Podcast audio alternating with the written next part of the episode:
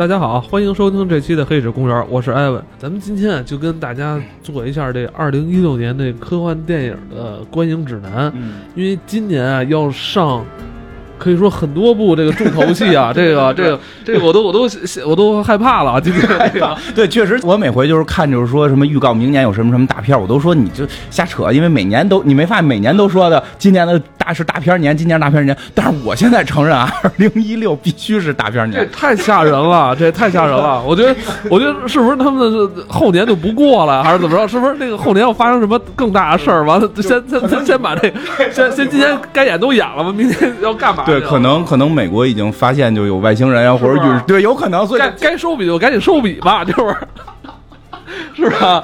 该收笔收笔吧，我有点操震撼，确实有点震撼。。咱就先说吧，这三月份马上要上映的《蝙蝠侠大战超人：正义黎明》，这我这我们之前讲过啊，这我们之前讲过那个。我现在想起这事儿就热血沸腾了啊，有点儿。不管你是否关注这个美漫啊，还有电影儿啊，你肯定会知道蝙蝠侠跟超人，对吧？对对这个知这个名知名度太高了。对现在就是这两个角色要对，干起来了，干起来，要干起来，要对打。这真有点这个，相当于这个关公战秦琼那种哈，这 对，这个是挺期待的，因为关公战秦琼，这是真是发生了，这个 因为因为就是这些超级英雄，其实说出前五名来，我估计就是说对漫画或者电影不了解的人，也都不认得，就能认得这俩，对，就 就认得这俩。谁我爸都知道有超人跟蝙蝠侠，就就差不多吧，这都能知道。所以他们俩能打，真是世界世纪之战，世纪之战。而且之前真的，其实咱们节目之前也聊过，就是它里边的所包含的这种思想，这种就是非常有获奖范儿。我我依然是说。很很很期待这个片儿很深刻，他这这个，而且我我相信这部片子特效也绝对不会差。你特效是不会差，但是但是但是我是非常期待这个片儿是能够拿到就一六年，就是明年一一七年一七年颁的奥斯卡的时候，我真的是希望他得可能是得不着了，就是如果能入围什么最佳电影或者最佳导演、最佳编剧，我是非常是希望能有能这样，而且我觉得他有这个分量了。对，这一下把这种怎么说爆米花电影一下提高了一个高度。这个我真觉得大家可以翻出我们之前讲的那集，有特别详细的来讲他这里边这种意识形态之间的争斗。大家可以听一下我们这开播之初时候金院长这种青涩的声音啊，这种青涩的观点，还有他的青涩的笑声啊，大家老听众可以好好回味一下，新听众可以中间认识一下。对对对，这这个这咱就不多聊了啊，这之前之聊聊太多了。啊，完了，接下来啊，这是三月，咱就不说了，马上就五月，这就更厉害了。这又是内战，这是漫威英雄内战，这是美国队长三内战，是应该是跟斯塔克俩人、钢铁侠俩人要干起来了啊。啊，钢铁侠对对战这个美国队长，对，本身是有这个漫画的，本身是有这个漫画，它基本上是把这个梗概的大的这个块儿是拿过来了，拿过来来说了，就是他们会最后根据一个叫做英雄注册法案而发生分歧，发生分歧。什么就是英雄注册法案呢？就是超级英雄到底该不该被政府监管这么一个。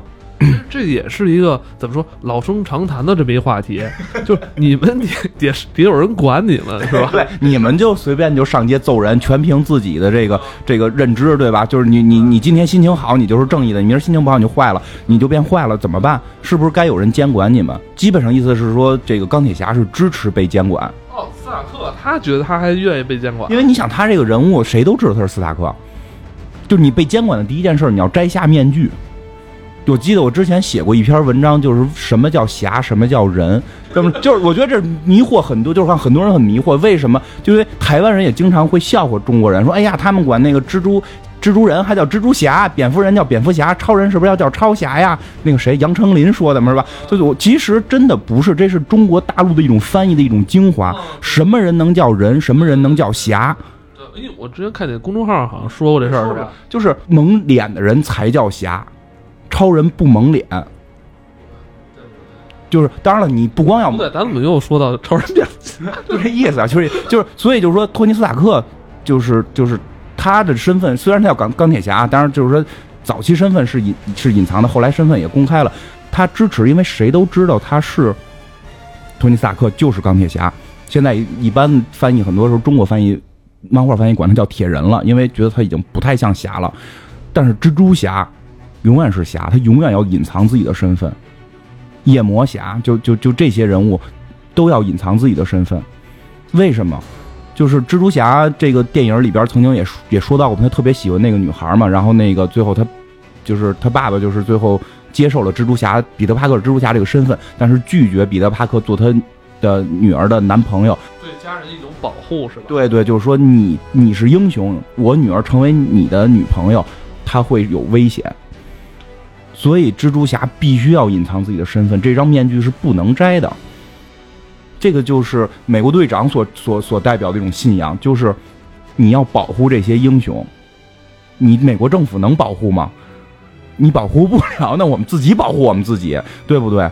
当然了，这个是漫也不会因为就这么点事儿就就打起来吧？这何何必呢？这个就外国人可能就是这样，我们朋平时是朋友，但是他们可能觉得这个法律就是大事儿，这是大对，这个是大事儿，这是一个法案，你该不该通过？这是一个关系到国家的这种这个这个如果上这上映吗？这个 这上吧，这应该这上这就是一普法教育，这个这是一普法教育，这个普法教育，这个就是 对，然后这个我我让你普法教育我都有点晕了。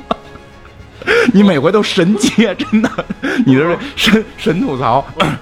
然后，然后，然后这个这个美国队长是就是说需要就是认为应该隐藏这个身份，然后所以他们俩会发生这个争执。当然了，这个据说啊，据说在这是漫画里边的一个情节，就是说这个梗概也是这样，但是在电影里边，据迪士尼的官方就说，可能不会拍的这么激烈。就不会拍的这么激烈，他愿意把这件事儿更放到个人情感上、个人情感上的问题。这个个人情感问题是什么呢？就是这个，就是这个冬兵这个人物形象，这个知道吧？美国队长二里边看过，就是美国队长的发小，然后呢，后来这个就是失踪了，就是美国队长以为他死了，等再回来的时候失忆，跟美国队长对着干，然后美国队长就是认为这是他最好的朋友。然后呢，如果这个法案通过什么的，这个冬兵就是一个坏人，可能会会以冬兵为这个核心，就是说。要抓起来或者怎么样？美国队长是为了保护他，跟钢铁侠对着干。我们在预告片里看着特别让我伤感的，就是这个美国队长跟这个跟这个托尼斯塔克说说的那个，就是托尼真的对不起，就是我我我必须要跟你打，因为这个是我朋友。然后那个托尼斯塔克就说了一句，说我也是你朋友啊。就呃，这是你知道，这是这个法外情。对，然后就就是，其实看着真挺心酸的。就是你说这，我突然想起来，就是之前好像有一个彩蛋吧，是冬兵好像是被什么给禁锢住了，是那是怎么回事？就是那个，就是，嗯，应该是猎鹰，就是美国队长的那个新小弟，然后帮着美国队长把冬兵给找到了，然后他被。困在那块儿，冬兵的记忆已经恢复了。就美队长觉得，我说你你是我朋友，如果你记忆不恢复，我要帮助你。你现在记忆恢复了，咱俩就是好哥们儿，我绝对要保护你。其实圈里边有人开玩笑也说，这个就是托尼斯塔克是新女友嘛，老女友回归了，新女友要走人。就最后那句，我曾经也是你朋友，真的挺挺伤感的。当然，这个这个最后，其实预告片说话有点矫情啊。要这要因为这些事儿打起来，其实对，所以其实之前我还看那个，咱们前头也聊过这个死侍的事儿嘛，就是说有个有个好消息，就是死侍没在漫威手里，因为漫威被迪士尼收购了嘛。如果是迪士尼来拍死侍，估计不敢这么混，福克斯拍就敢这么混。所以内战我特别喜欢内战这个剧情，但是我觉得他可能干不过 DC 的那个。叫就是那个正义联盟，因为它被迪士尼可能会削弱一点这个锐角。毕竟迪士尼的这个品牌，它是全是不是全年龄向？对对对，正义黎明就 DC 那个就是超超人大战蝙蝠侠，然后再出来一个那个正义女侠，可能就神奇女侠，就是神奇女侠再出了个神奇女侠什么的，然后剩下都打酱油。这个片儿我们从片花就能看到，你就所有人都出来，只有雷神和浩克没出现。雷神和浩克应该去拍那个雷神三了。嗯，然后剩下的你能看到什么红女巫，然后那个蚁人，这都是确定已经出场的红女巫、蚁人。我操，那真然后那个冬兵、美美队，然后猎鹰，这个是美队这边的。然后那个，呃，对，你还没说呢，他们这两拨人怎么分的呀？这人就是美队这边，刚才我说这些红女巫，然后那个冬兵、猎鹰，然后那个冬兵猎鹰有点弱。冬兵猎鹰是美队的那个，就是。就是亲哥们儿嘛，亲哥们儿，亲哥们儿。然后红女巫厉害，红女巫厉害。蚁人，蚁人也也也也能偷东西嘛？蚁人应该能偷东西也还不错。是这是这么是这么几个人。然后钢铁侠那边是那个战争机器，那个黑人知道吧？那个战争机器。然后那个黑寡妇，然后那个就黑豹会出现一个新的人物，黑豹现在也有人说他是中立，然后还有那个幻视应该是。那个幻视是那个贾维斯嘛，是钢铁侠那个佣人贾维斯嘛？啊，对，那个鹰眼是在美国队长那边，鹰眼是在美国队长那边。然后还有一个重要的人物就是蜘蛛侠，蜘蛛侠作为回归漫威之后第一次露脸，到现在所有预告片看不见蜘蛛侠。哇塞，就没看见，哎，是跟那索尼谈好了，谈好了，就是之前拍的所有的蜘蛛侠全部作废，所有人物都不使，所有剧情全部用，我们重新拍，而且之前不是。之前就有两两大版本的这个蜘蛛侠嘛，演员好像也不一样嘛。对，两个大版本。那这次出演的是还是用之前那两部的吗？全都不是，找了一个特别小的小小小孩大概一看你感觉就是个高中生或者大大一大二这么一个小孩让这么一个孩子来演，而且是说就是全新剧情了，这是全新蜘蛛侠，而且以后漫威和索尼再合作的蜘蛛侠都是这个人，包括可能是一七年会上新的蜘蛛侠。索尼现在也没钱，所以他省了好大心。要是跟福克斯似的，那更得打了。对，索尼是认怂了。所以这部片里边其实非常大的一个看点就是蜘蛛侠的出现，因为在漫画里边，蜘蛛侠就是这么一个人物，左右摇摆，特别有意思。因为他年轻嘛，少不更事。然后当出现这个时候，其实美国队长是为了保护他，对吧？刚才讲到了，就是不能摘面具的人是蜘蛛侠。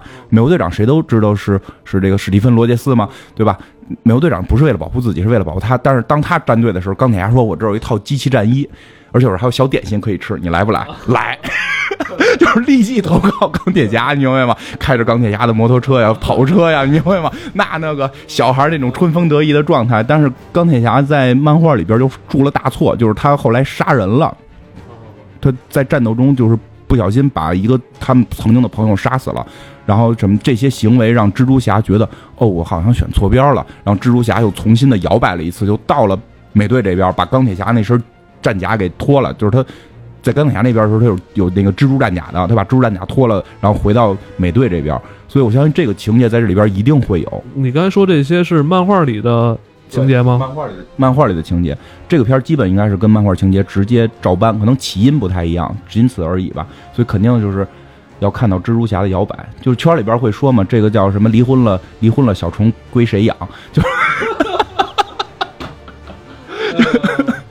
对，大对对对，不错，这不错，这个还还还是还是有看点的，而且而且我觉得应该是这几年，呃，漫威的这些超级英雄，好像号召力比那个蝙蝠侠、超人还更大一些，是吧？很多年轻人特别喜欢他们。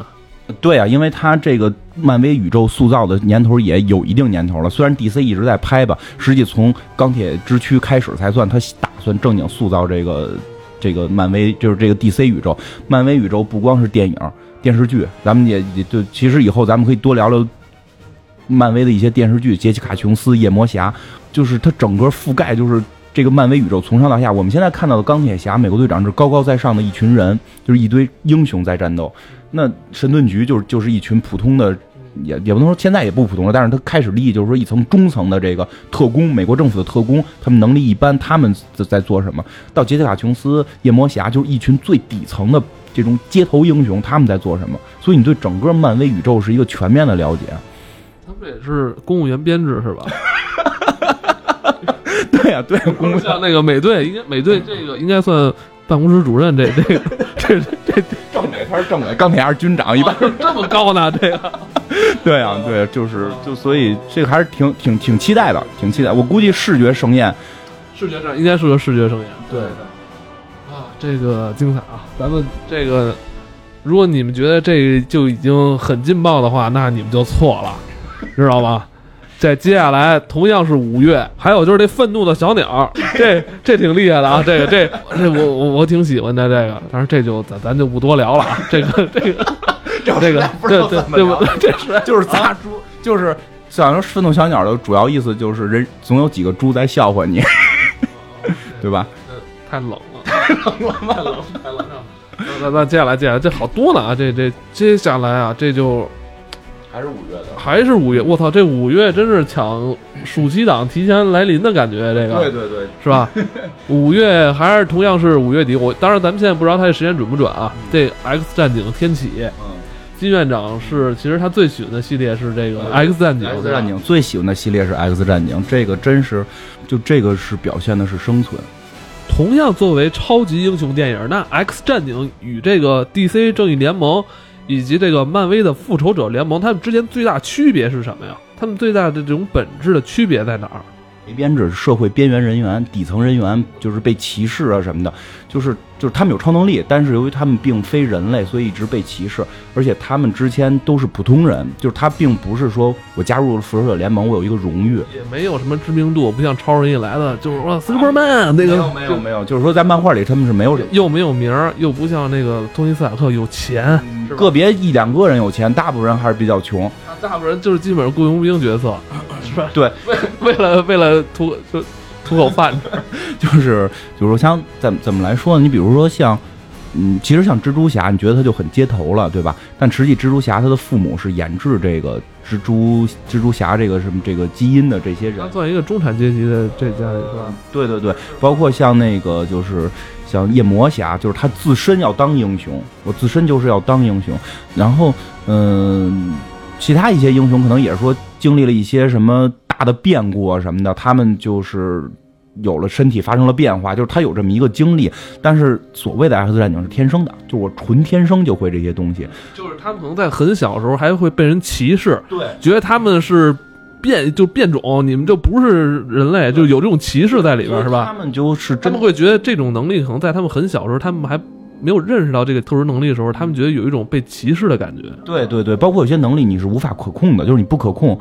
就是说那眼睛冒光，镭射对 眼睛冒光，这他必须要戴墨镜嘛。其实也会被歧视，包括像那种思维窥探这种，就是艾玛叫艾玛弗罗斯特，这这这集倒不会有。之前演过叫白皇后，就是有他那个漫画里边，就是他能够听到别人的思维，其实也是个挺恐怖的事儿。谁背地里不骂人啊？结果你天天看见人背地里骂你，就是知道他说的都是违心的话，就是你心里其实也会很创伤。就他 X 战警表现的是这种，而且它里边的情爱的这些叙事啊什么的，其实也比较。有意思，比如我现在最新看的漫画里边讲的就是那个，就之前大家如果看过老的那个秦格雷和那个，就是看过老的 X 战警，知道秦格雷跟金刚狼不是稍微有点暧昧关系嘛？但是秦格雷有就当时有男朋友，对吧？就是新版的这个漫画里边，就是把一个穿越，就是穿越来的一个已经年迈的这种快接近死亡、满满头白发的金刚狼和一个穿越过来只有十七岁的小秦格雷两个人捆绑在一块儿，就就是这些。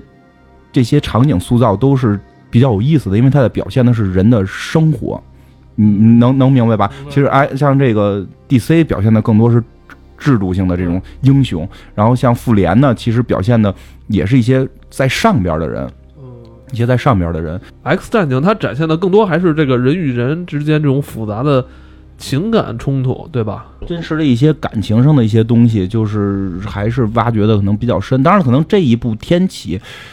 可能不太会挖那么深了，就是因为这一部是一个天启，应该是 X 战警里边非常之强、非常之大的一个大 boss，就是多这些年都没出现过，就我都以为这个人物就不会再出现了。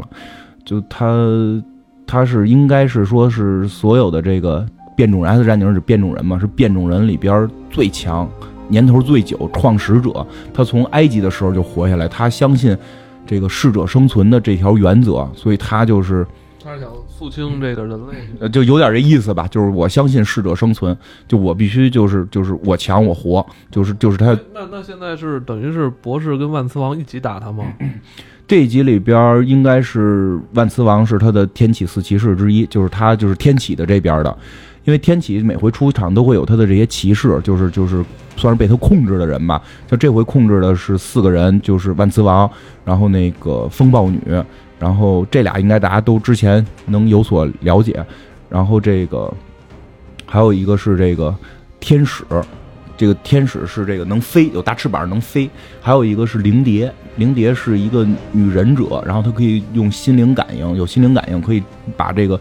灵就是这个精神力量转化成实体的这种物理伤害，就是这么一个人物，会跟他去这个，就是去跟着他，是成为他的这个四个骑士。然后呢，叉教授会带着他的这些年轻的小朋友们，带着他的这些年轻小朋友们去对抗他。其实这个也会是说，其实 X 战警的这个这个主人公应该是镭射眼，就是一直他的主人公是镭射眼，但是在电影里边不是，对吧？电影里边一直是金刚狼。所以这个天启的重启是把镭射眼这些人可能要重新推成主角。金刚狼不是死了吗？对电影里边金刚狼还没死呢，电影里边金刚狼，不过金刚狼那个演员好像得癌症了，啊，休杰克曼，休杰克曼癌症了，皮肤癌，皮肤癌，但是说可能死不了，但是片儿可能也够呛能再演多少了。现在是说确定了他再会演一部金刚狼三，然后就退出这个金刚狼的这个表演了，就之后金刚狼可能需要有别人来接替他。我操，不是你刚才说休休杰克曼，这不是这个 我操一下就是不是不是不是不是哭。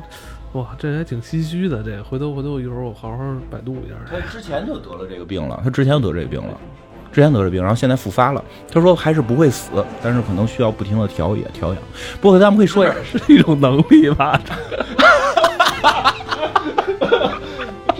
你说这不是发行方造势吧？说不是他得病这事，就是他皮肤癌嘛，国外皮肤癌，国外很多人死不了，就是皮肤哗哗哗一下下老那个，对对，有有有点那意思吧，就是奔着死尸去了，估计看看修修杰克曼他自身的那个恢复能力怎么样。不过这个片儿其实可以说的是，就是天启这个片儿非常可以关注的是这个特效，就是之之前我觉得好几集都讲过，有 X 战警的特效是历年最好的。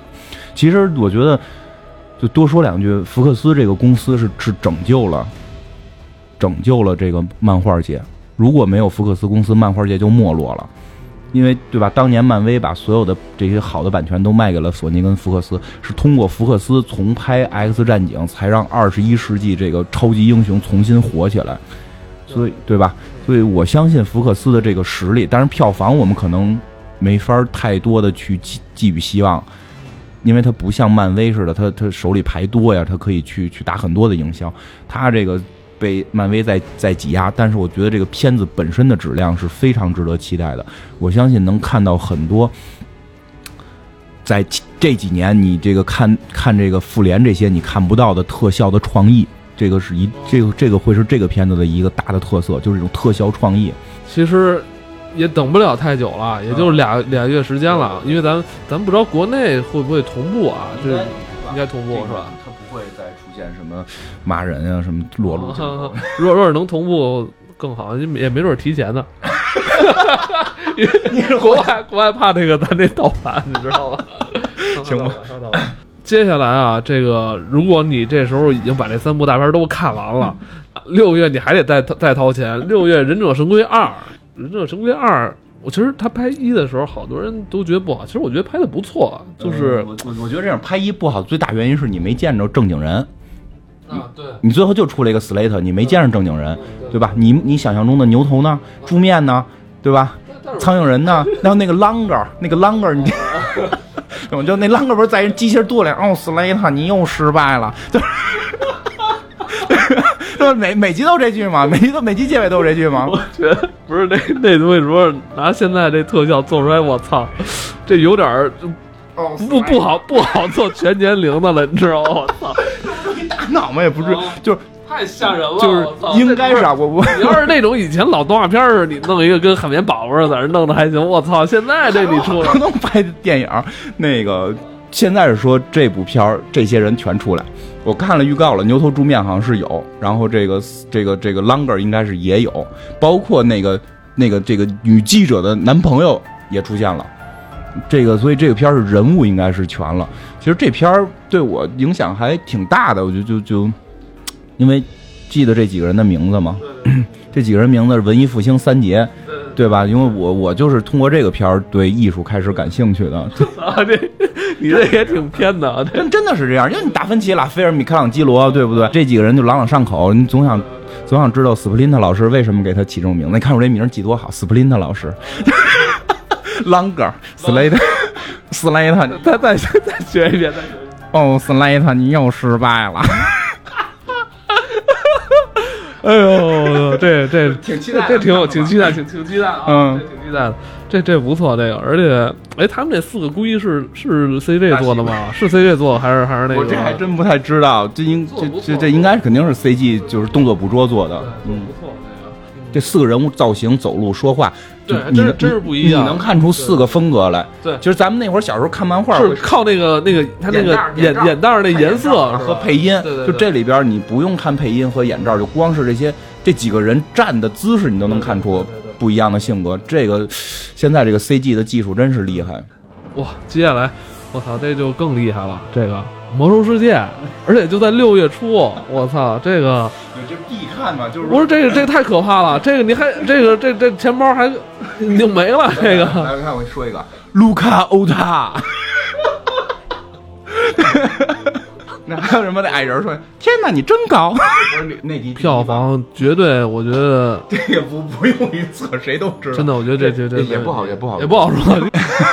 你觉得这怎么说呀？这魔兽，这这还还用去语言？就是我觉得实际票房一定它是中国第一，但是最后咱们统计出来什么样不知道啊。但是我觉得实际票房一定是第一。所有的魔兽粉丝，我觉得只要你玩过就会去看吧。而且我我觉得我预感就是可能。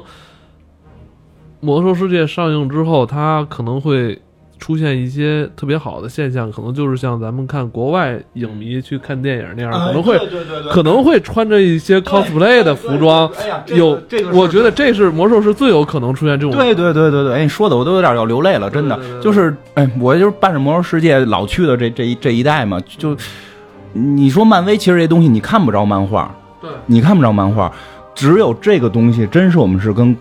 国际同步的，现在我的很多朋友还是说以前玩魔兽认识的，或者说我们坐在一块聊，还是说魔兽那些事儿。你从六十级是四十五级就开始玩的这些人，就这个片子是最有可能成为文化的。其实，而且关键是魔兽世界之前，魔兽争霸里当时其实已经有很大一批粉丝了。对，在很很那会儿很早以前就有了，就有粉丝。我就是魔兽争霸时候开始玩的。对，然后就是我觉得这是真正有这个文化，它不是一种现象。我们之前看很多，比如说。西方的一些，呃，特别好的、优秀的这种大片啊，出现之后，咱们可能是会热一阵儿，去聊一个现象，说哦，你看这这里边特效真棒，完了，说他是怎么达到的？比如我们，嗯，他可能聊聊的是一种现象，但它不是文化。但是魔兽可能就是说真的会去聊这个文化，因为它里边人物是我们非常熟悉的，对对，是吧？这些人物这也都是这些剧情也都是我们在游戏里边亲身经历过的，而且我们跟美国是深深能。代代入感呀，代代入有，真的像你说的，我觉得肯定会有很多人穿着 cos 的衣服去，然后回来之后不会再聊这片好看吗？什么的，一定聊的是，我，那个谁谁谁原来是这样的，那个就当年我玩游戏，就是这是真正中国可能最接近的一次跟美国文化的接近，就我们之前看什么星战呀，看什么那个漫威啊，都是在门外去看人家，这个是真正我们也是坐在门里边了，这个是时间点，咱们。跟他们都是同步的，就完全同步啊！就当然就除了某一年那个更新好晚了点儿，但是就是真的，我就我我每就看到这，我真的内心特澎湃。我也不知道现在该说什么，就是我可能也得就是找找我有没有能 cos 的衣服。你你我我术士嘛，术术术士 吴彦祖，明白吗？就你知道为什么术古尔丹吴彦祖演的吗？对吧？就为什么？因为我们术士是最帅的，你知道。对，真的这个太，而而且看了片花了，我看了片花了，这个剪辑视觉效果就难以想象。我我我真的就是只能用这种词儿来形容，场面难以想象，可能会是今年最棒的这个这个这个视觉啊，或者说这种感情啊，对于对于我我们个人，或者对于中国来讲，对于中国来讲，这个是文化感情色彩会最浓烈的一部电影。接下来。我今今今年这五六月份这片子真是太密集了，到了六月份《独立日二》，这个我看《独立日一》的时候，这我印象中好像真是还是上初中还是上小学，我都都记不清了。我说实话，我对剧情你记不太清，是那个最后就是最最后就是，其实有两个场面你一定记得，就是那个现在那那镜头还是被好多那个什么纪录片什么老爱用，就是大飞船铺天盖地的过来，其实。后来好多科幻电影都爱用这这种镜头去表现那种压迫感。最后外星正经外星人打地球的这么一个挺经典的片子，对，就是他应该是这种很直面的跟外星人去去去干干仗，而不是这个就是这种大规模战争。因为我们之前看过有一些外星人的片子，就可能是小规模的呀，或者说你你你你你去到外星了，或者说外星要侵入地球这种这种大规模战争的片子，其实。而且是接近于现代这个状态的是不多，有时候我们看的说一些星际大战，就是未来，对吧？就是怎么样？这个是就是一个跟跟现实不是接的比较近嘛，对吧？所以这个片子就是可能我我我预测啊，就会拍的会特别的现实，就是现实感很强。老 IP 重新开发的，对，跟我估计 IP 演员嘛，可能他们看了中国的那些文章了，觉得今年是个 IP 年。嗯，但是确实挺值得期待吧。值得期待，可以看一看啊。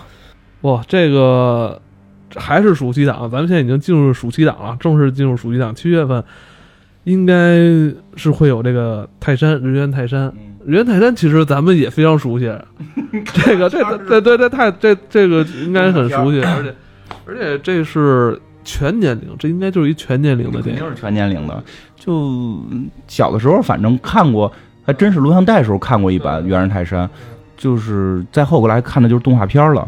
嗯，其实这个人物形象，这个这个好像据说是有原型，据说是有那种至少是狼孩儿吧？是你说有类似于这样的原型吗？其实这个东西我，我我个人预测啊，在国内可能会一般，引不引进都不好说。是吗？嗯、对，因为它在国外的文化是就是文化的影响比在中国强得多。泰山讲的是一个探险队的，就最最后这个孩子就是都死了，然后就剩一个小孩嘛，然后这个母猩猩它的那个小猩猩。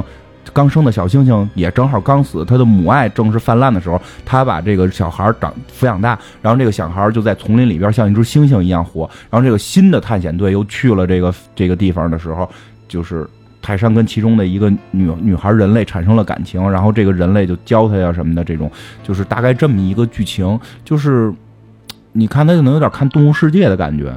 就是你就是就是国外在那个年代是非常有去探险、去非洲啊、去印度啊、去南美探险的这种这种文化，咱们中国可能偏弱，所以呢，对吧？就是这个，我觉得会离中国有点远，但是这个但我觉得他这个时间点啊，呃，票房应该不会太差。他这时间点应该是，我觉得暑期档应该是很多家长可以带着孩子去。是是北美是吧？差不多，不知道咱们国内是不是也是这这时间。当然不是了，七八月份是电影保 哦，对，我操！我把暑期国产电影保护月这事儿给忘了，还他妈聊呢！我操！来来，继续看啊！对七八月，今年的七八月一定会出现一部三十亿票房的国产片儿。有硬性指标了这个，行了啊，这个这个这这，咱这回把咱们节目封杀。哦，我这倒了半天了，我一看还是七月份，因为七是北美的那个，对，不一定中国。七月份还是正值咱们国内电影保护月，但是人美国那边要上一个重头戏了，嗯，是吧这个这就是备受星星战迷喜欢的《星际迷航》。受星战迷喜欢的星际迷航，好样的，像你两边都甭混了。对这个星际迷航，这个我我觉得这个我我挺爱看这个的，这他手手手一比，是吧？这这是什么？什么长命百岁是还是什么？不是就是一一种就跟咱们一种礼貌，是就是一种美好的祝福。啊就那个什么哈 hello 嗨 what's what what's 你得这是全宇宙通用通用语，这是人说的是全宇宙通用语。就是星际迷航真的是影响非常深。其实确实，嗯，应该说抽个时间我们去专门聊一回星际迷航，因为嗯在多少个美剧里边，你都见过这个把这个手给劈成这个龙剪子状的这个包括《生活大爆炸》，他们也老爱玩这个。这个就太常见了，因为它一堆极客嘛，就是非生活大爆炸的很多的美剧里边都有，它的影响实在是太深了。嗯，而且关键场面也好看，它真是这种宇宙的这种空间大战啊，这个宇宙大战这种飞船咣咣咣，挺好看的。反正之前一部不是引进了吗？之前那个卷福演的那个引进了，那是因为有卷福嘛。是吗？就是因为卷福引进的。但我觉得这个字幕组肯定会努力的。对对对，就跟他们说，最后最后可能中国就是拍出好电影的是字幕组。啊，他们太了解市场了，他们真正了解这个。不过不过你这么说，那个就是就说起字幕组，日和那个漫画，嗯，那不是那个那个动画，日本那个特别扯的那个动画，不就是字幕组后来自己拍了吗？真的字幕组是能出来的，咱们做电台的也能出来。就是咱们的目标，就 是咱们的目标是五年之后在别的节目又聊，哎，这个是当年我们做电台的《黑水公园》拍的电影。这个你还别说电影保护月，为什么《三体》《三体》二零一六年七月这个这个这个绝对是确定能上了吗？这个咱们不知道确定能不能上。领导说他能上就能上呗，是不是？这节目快封杀了，这节目快不让播了，知道吗？是不是？票房是妥妥没问题，但是怕拍不好吧？今年国产保护月，我觉得很有看点，嗯，很有看点，就是你不需要说陪着孩子去了，你可以带着孩子嘛，啊孩子，我觉得今年就是可以真的放开了自己那买张票去去看这个。培养二零一六年七月，《三体》就要上映了，我觉得真挺快的。从他要之前放出风声，要拍要拍要拍，完今年好像突然一下过不了几个月，他又上了，这么短时间里，嗯，其实确实很多粉丝说会有一定担心啊，但是我觉得不管怎么说，这个是这是一个好的现象这。是一个开端，这是一个开端，因为我我之前跟一个影视方面的这个制片聊过，之前我记得大家也说过，就是就前一段聊了这么一个人，就是聊到了中国的这个影影视就是这么一个东西，他有一个很好的剧本，但是他现在唯一担心的就是说中国人不接受科幻，所以最后要把这个东西改成这种这个什么从。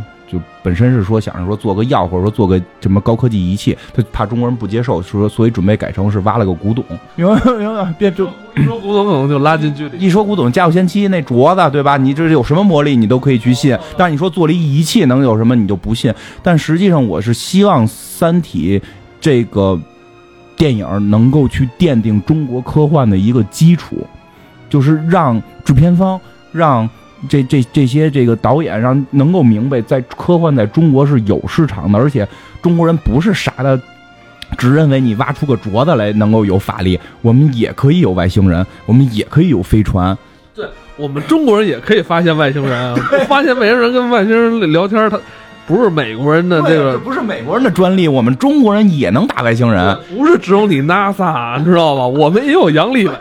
对呀、你一看火星救援，你们最后不那飞船都得让我们给你出吗？对不对？太阳神号，你对对，我觉得这个不管这部电影出来之后，我觉得大家都应该好好支持一下。这个是这个是这种片子真的需要我们支持比操这别的话就不不能说，咱也多担心太多了。我觉得肯定那票房没问题。希望吧，反正就是咱们都去支持吧。这个我觉得能听咱们节目的都是喜欢科幻呀、喜欢科学这些东西，这个是真的有可能会成为中国科幻的一个奠基石，这个是非常有可能的。书已经卖的不错了，我相信这个电影也应该没问题。嗯嗯，行，加油！加油啊，三体！那咱们说完了三体啊，这马上到了八月了，自杀小队，这是金院长特别喜欢，也是今年非常看好的一部电影，是不是？正值电影保护月，所以一定会去香港。就是现在说着还好几个月呢，这回应该能应征到这个女粉丝跟我一起去。对，这个挺好看吧？就是现在一些预告片已经让北美啊或者欧洲啊一些已经进入一些癫狂状态了。又癫狂了，我操！对对对对，这个自呃，先跟大家介绍一下，这个自杀小队是一个是是什么东西？自杀小队实际上是蝙算是蝙蝠侠的系列的一个分支。它有一部动画片叫《突袭阿卡姆》，这个就是在网上是能够找到的。如果有兴趣，大家可以看看。大概讲的是什么事儿呢？是不是以蝙蝠侠为主要人物形象了？是以这个。就是一群蝙蝠侠的敌对势力，这些敌对势力呢都被抓住了，但他们又没有说就到十恶不赦这种，但是呢又都是坏人，政府就就就动了一个计划，这个计划什么就是以以暴制暴，就是我用这堆坏人啊干坏事儿，不是就是这个打打击坏人，就用坏人打击坏人，就把里边这些有一些能力还行的，然后这个还还 OK 的，然后带上这种什么这种监控装置，比如说你不听话你就马上就死，然后让你们去执行特殊任务，去干这种就比较危险的脏活儿，是这么一个情节。那这帮人是有超没有超能力是吧？就有，你就都你就就可以理解为算是有吧，因为其实这个蝙蝠侠这个系列里边具有极强超能力的人是不多的，就是一些他们这些超能力都是脑子有问题，就就你能明白吧？就就是你包括这里边最主要的这个哈利奎恩。就这个女小丑，就就你可以就理解为她没超能力，但是反正就是挺能打的。但你说她能喷火、能飞，这些都是不具备的。但是她其他的一些队友是有一定超能的。但是这个片儿的现在的核心看点就是这个女小丑。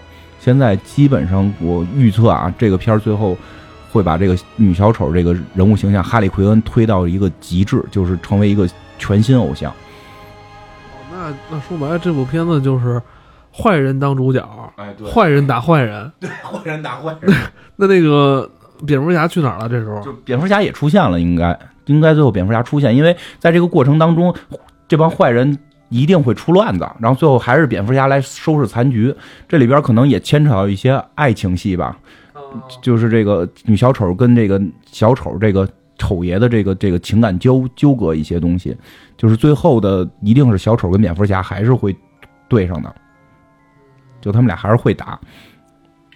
哇，现在 我觉得经过之前边三四五六月这几个大片轰炸，我现在现在我不知道能不能扛到八月份了钱包。其实不太一样，其实上半年都是大厂，而且我觉得这部电影应该不会引进，我觉得。呃，真是有可能不引进。这个就是有一定的死侍范儿，这个就是应该没死侍那么混，但是有点这个范儿。这里边这个哈利奎恩基本上是认为是 DC 的女死侍这么一个状态，就就是嗯不引进的几率还是比较大。然后这反正这片子回头等你们等你从那个香港看完回来给我们再安利吧，好吧？我操，《黑夜传说五》啊，还是这个贝蒂，他他还演啊？他都他妈的大妈了吧都？多漂亮啊！那基本呃，那咱接下来啊，咱们时间我看看，咱们倒到十月了，十月又有重头戏了。嗯，如果你是吸血鬼、狼人这类题材的粉丝，那你十月份千万不要错过《黑夜传说五》。黑夜传说》。我记得也应该得有十年前了，我看他最早拍的时候，现在真是那会儿还上学呢，现在一晃老了，真是老了。完了，哎呦，没想到这个凯特·贝金赛尔还是还还他演，而且身材应该不知道是你是不是还是保持的不错。不行，可以 CG 补吗？就就是这个片儿，我是还算是挺热爱的，就挺热爱挺热爱的，就是。从第一集就开始，第第一集，第一集出的时候是震撼到我了。我记得特别清楚的一个姿势，就是他在一个那个楼楼楼楼道里就转转转圈就转着圈打枪，然后把那个地打成一个圆圈，他自己跳下去，就就特别帅。觉得其实可以说一下，我我我这个片儿后来的票房其实就不太好了，不太四其实拍的不太好，就对对对，就是不太好了。但是估计五应该能。能好过来吧？但是特别说一下什么，就是他是我心目中的吸血鬼，就八零后、九零后、七零后的心目中的吸血鬼不是一个东西，就这个是我我自己总结的啊。吸血鬼类型片子其实给我留下最深印象的，不是那个叫《夜访吸血鬼》？夜访吸血鬼，对，我觉得。夜访吸血鬼那片子还是真是真是挺好看。年龄了，你是七零后，其实就是七零后看那个吸血鬼的装，其实主要通过装束你能看。就七零后你看的吸血鬼会是那种就是维多利亚式的服装，就特别的那种反腐巴洛克式啊这种这种，然后那种那些而且必须是贵族的那种，对对对，那种贵族。然后那剧情呢是那种就是。就就就怎么说呢？就是一些爱情啊，然后一些纠纠结，一些诅咒啊，这些东西。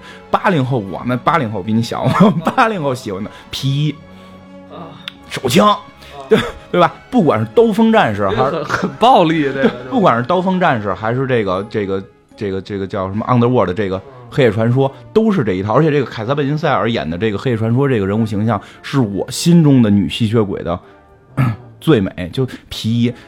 我太帅了，而且是为了生存，然后高科技这种。到九零后就针织针织衫、帽帽衫，然后对吧？然后这个这个搞对象，然后大白天的你还能上街，我都不。所以就是就是，而且他这个剧里边气氛做的特别好，就是就是他还是很哥特的。所以就是吸血鬼到了到了暮光之城之后，我就不太爱看了。因为感感觉就那种恐怖元素在降低，更多的是是这种爱情啊，是这种阳光下大男孩啊，青涩的少女。作为这个片儿，可能作为八零后的我是一定会想法去看的。反正你国内你就看不着了，你反正还上哪儿看上啊？你要真打算看的话，那你今年这机票钱可不少。这个这个下载看吧，之前几集也都是下载看的。因为乐什么呀？你怎么说？你你怎么着？你也得说，我家里都是 DVD 也第五的盘，那人家这么说。还第五呢？蓝光吗？不得。接下来到了年底啊，这个十一月是这个要上这个奇异博士。奇异博士怎么着？你应该比较了解吧？嗯，奇异博士就是实际上也是漫威里边比较厉害的一个人。嗯嗯，这回是那个卷福演吗？哦是吗？对，卷福演，还有演汉尼拔的那个人演坏蛋，就这个片的演员阵容是特强大的，这个片儿演员阵容是这一下就拉了好多这个大批女粉丝进来。啊，这个应该是就卷福的号召力还是挺强的，而且就是挺神的是，如果你看过漫画就知道，卷福这个人物形象跟这个奇异博士真的特像。我看那个扮相了，新的扮相出来了，简直就你觉得就是他，就该他演。这是漫威特别厉害的一个地方。那个不是咱咱那个奇异博士是讲一什么事儿？他是在漫威里边是一什么？嗯就是一个扫地僧的状态吧。哦但是他也不是说扫地僧，就是我一想，就是那种世外高人，张三丰啊什么这种独孤求败这么一个状态。他他是一好人吗？好人好人他自己在一个特别大的一个神秘的房间里，然后有一两个仆人跟着他，然后他可以洞穿一切，穿越平行宇宙，然后就是、哦你明白吧？然后了解世间所有的魔法，就咔咔就是那种闭着眼那种飞着状态哦修仙。宇宙中的福尔摩斯。对对对对。对对对，就是就有点这意思。但是因为这个，他一定是讲他起源的，就是我讲的刚才那个形那象。他跟这个漫威的其他英雄有什么交集吗？嗯，他的身份实际上都已经超过了妇联，就是妇联是一个组织嘛，然后他们实际上面还有一个组织，就实际他们上面还有一个组织叫什么光照会，就是世界上最强的几个人才能加入这个组织，就是他是其中之一。他一般是不太出手，他一般会不太出手，因为他太强了。但是，但是这个片儿里边一定是是演他的那个怎么从普通人变成这个超能力者的这个过程，就是会有一个他从弱变强的过程。但是，我们现在一般看漫威来讲，他是这种洞穿一切呀，非常强大的一个人。这么厉害，他是大猫是吗？就是你说他破坏力肯定是还是可能干不过浩克吧，但是他这种智慧洞穿一切，就世界上最聪明的人，就是这么一个人物形象吧。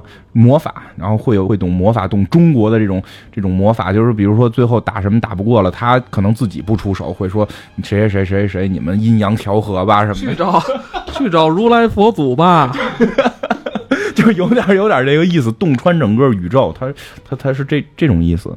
觉得上映肯定会上，因为它是属于它属于这个迪士尼漫威，就就它不是福克斯漫威，它是迪士尼漫威，而且它跟复联是连着的，他跟复仇者联盟这个剧情是连着。复联三里边他一定会出现。福的这个粉丝也是很很厉害的，很庞大。今年卷福这电影都上了，所以他演的这个肯定也会上，就是呃阵容挺强的。来了应该就能挣钱，应该问题不大。问题不大，来了能挣钱，反正我肯定会去看，而且 国内肯定会上，这肯定会上，不，啊，嗯。去看去看，而且这是肯定是漫威大体大体系里边的其中一个很重要的一个，还是对对，现在漫威拍的那个电视剧《凯特特工》就是跟他有互动的，哦是是吗？嗯，凯特特工里边现在的发生发生发现的这种零物质，这这个这个一个主主要的剧情的这个贯穿的这个剧情，最后是要落到这个电影里的。啊，这不错，这回头期待一下吧。啊，年底这个还有这神奇动物在哪里？这个听这名儿特傻是吧？听着挺傻的，但是它是应该是 J.K. 罗琳嗯创作的一个新小说，一个新题材，应该。嗯，这个名字其实还挺有意思。如果我没记错，我并不是资深的这个哈利波特迷，但我确实挺喜欢哈利波特这个电影的。这个应该是哈利波特里边的一本书，就哈利波特里边有本书就叫这个名儿，哦就是在这故事里边是有本书是叫这个名儿，《神奇动物在哪里》？就是那个露娜他们家。你知道那个露娜，那个露露娜什么什么古弗路对这一套都特别喜欢嘛，所以这本书是在《哈利波特》里边出现的。然后现在他是把这本书中书拿出来给写了，他现在是写这个《哈利波特》小说里边出现的这本书到底讲了个什么事儿，所以还是挺有意思的。你一定会看，一定会看，而且它是回归这种中欧这种神话故事这个。哈利波特全系列终结之后，完结之后，一一直一直就没有啊，一直没有。人也得蒸饭，人寡妇寡妇失业的也也得蒸饭。我真挺，我个人挺崇拜这个 J.K. 罗琳女士的，真的，我我心里边，她在我心里边是挺重要的一个人物，人就是因为挣了不少钱，就是就是，你现在还是钱没挣够。就不是光挣钱的问题，就是他，就是我我就看过一个演讲，说的也挺，就是他上大学时候学的是。希腊什么神话什么的，然后他妈就说你有病吧？你学你学九头九九头蛇这种名词儿，你以后能靠这挣钱吗？我就得靠这挣钱，最后真是靠写这些挣钱。而且据说他不是好像也离过婚，带着孩子什么的，挺不容易的，在咖啡馆里边一点一点写出来的。我发现好像这个英国的这些作家都爱在咖啡馆里写东西哈，这个 这跟咱中国的这中国不一样。中国作家没听说说哪作家去茶馆里写书完最后写出来的哈。那个《魔戒》作者托尔金大师嘛，他就是在那个牛津的一家小咖啡馆里，而且现在他那个咖啡馆里还被作作为这个对故居的那种性质，就是还有后人去参观，还要坐他那个位置去合张影，就是 外国有这种文化吧。其实中国的咖啡馆文化没那么发达，很多咖啡馆是兼有酒吧性质的，然后你进去会比较乱，所以你也没法去写作。J.K. 罗琳的作品怎么也要去膜拜一下吧。真的，其实《哈利波特》，我我我记得我那时候看的时候看的时候也发过一些小文章，就是这是一个真的写给小孩看的吗？其实里边很多的东西真的是有生活、有背景、有过情感那些东西。渗透在里边的，尤其到后来电影拍的，我记得特别特别让我感怀深处的一个场景，就是他们最后哈利波特，然后那个赫敏和那个那个那那个那个小孩叫罗恩是吧？罗恩三个小孩就是逃亡的过程中，然后罗恩被这个黑暗势力影响，然后就他离开了哈利波特他们，就哈利波特跟赫敏两个人在屋里边就特别的苦闷的时候，两个人就放音乐跳了个舞，然后差点接吻，就这一个很小的这个情节，我觉得。就是一个很有生活，真的是一个很有生活的人才能写出来的，就是个很细腻的女作家，就真的非常细腻。就这个情节，你感觉没什么用，而且他们俩也没有之间那种感情，但是两个人在这种落魄的状态，就是这种寻求安慰，然后好似要要诞生感情，太细腻了，所以我特别欣赏他。嗯，不错，我们一起期待吧。完了，到十二月了啊！这个这个今天我那个病人没来，这个你让他。十二月《星球大战：侠盗一号》这个不一样，这《星球大战：侠盗一号》是这个星战系列的外传，外传性质的，而且我觉得可能是卢卡斯影业为了极力推广星战，如果他真是靠这个正片正史去这个很庞大的剧情去推给这个。以前没有接受过星战文化国家的话，他可能不太容易打开这个大门。拍个外传呢，是吧？加来点是吧？来点这个本地化的本本地的演员是吧？第一次听我们这节目，听到这儿人可能都不理解为什么大家要这么乐，不知道我们为什么这么乐吧？对，这个不久前咱们刚讲过一期这星战嘛，现在应该已经证实，我看剧照海报都已经出现了，就是应该是姜文，听好了啊，是姜文，是咱们国内。北京籍导演姜文，就是以前拍《鬼子来了》那个拍《阳光灿烂日子》的那个姜文，他要出演《星战》，还有一个就是甄子丹，他们俩要加入到这个《星战外传》这个《侠盗一号》里边。对，而且我我觉得要演飞行员。用我们之前那个病人甲的话，就是甄子丹一上飞机就得说：“我要打十个。” 地球人不是东亚病夫。对，地球人不是东亚病夫，得得喊这个。哎，其实其实这个客观的说一下，甄子丹出演这个节目，我倒就出演这个片儿不太意外。甄子丹其实在很多美剧里边都都演过，包括《刀锋战士》里边也演过。他之前在美国拍过电影，而且他只是说没有成功，没有没有大成。对，但是美国导演至少人混一点时候知道这是谁。对，美国人怎么说也算有点号召力吧，都知道他功夫不错，而且他在香港一些片儿在。功夫片在美国也挺火，姜文这个确实挺挺出乎我意料的，而且这是一老炮儿，而且我也没太能明白姜文怎么会同意拍这个，可见这个姜文可能也是人星战粉。对，就是说呀，唯一我能觉得姜文这么有个性的一个导演，能够去拍这么一个片子，就一定可能是星战粉丝，也有可能是国内导演，他觉得星战是一种。不错的文化，他想，然后推动，他要推动这星战文化在中国的影响力。对，他有这个身上有这个责任感，也也没准他拍完这个片儿之后就回来也开始拍科幻片儿。其实这也说不一定啊，也说不一定，也说不一定，真说不一定。就是，但是姜文出演是令我挺。挺挺意外的，但是现在看这个剧照来看，是个武士的那种。我就看着这个反叛军能赢，就冲他能赢这样子，对吧？你看那个甄子丹就行，甄子丹一个打十个，咱看着不能赢，他看着有这种叶问这个范儿都平和嘛，最后一出手比较厉害，一出手比较厉害。姜文这气势上就带着，就对吧？他看着，我觉得他看着就那些什么黑武士看都得怂。我这哪儿找一个就这么这么有气场的一人啊？对，我看星真的，我看星战那。新的那黑武士那小年轻小孩那他站在姜文面前，绝对就就是一小混混见着老炮了，对不对？而且这也没准就演成一个星战的那种老炮的那种 情节。而且我觉得这个时间点也不错，这个临近圣诞档期啊，这个这个哎，这应该在咱们国内就是贺岁贺岁档啊，十月十二月份。这肯定会上映，十二月份肯定会上映。这个大家看看吧，这也真的没准能通过这个去更了解星战的文化。对，而且我之前就说了，就是我因为我觉得它这个外传它不会有太多连续性的剧情，对去你直接看，对里边能直接看懂，看他们这飞船，而且我估计。星战这回这么火了，我估计这次这个外传它可能会有一些新的变化，让这个，因为我们之前聊过，就是他为了向之前致敬，很多这些特效其实没用的特别的炫，但是他这回成功了，我估计他有了更强的主动权，或者说更好的市场，这回特效也有可能会更炫。但是咱们现在就是比较担心的就是姜文跟甄子丹他的戏份一闪而过那种，这个就是主要是 这就不知道了。其实你说来中国。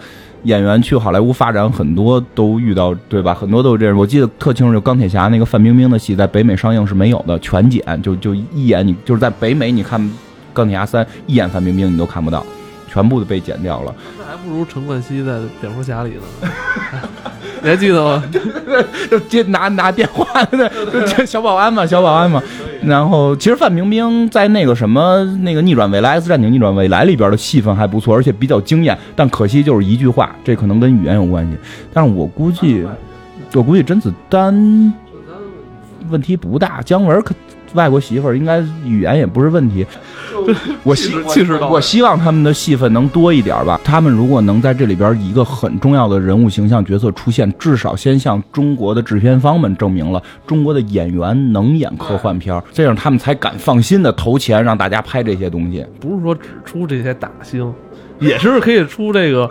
是吧？也可以人的，对，就是教父这种状态，三指托腮，就就不爽，就你他们是叫教父，咱是叫老炮儿，是这样。我觉得接下来可能年底的话，我我可能比较关注的还有就是这《刺客信条》，它要。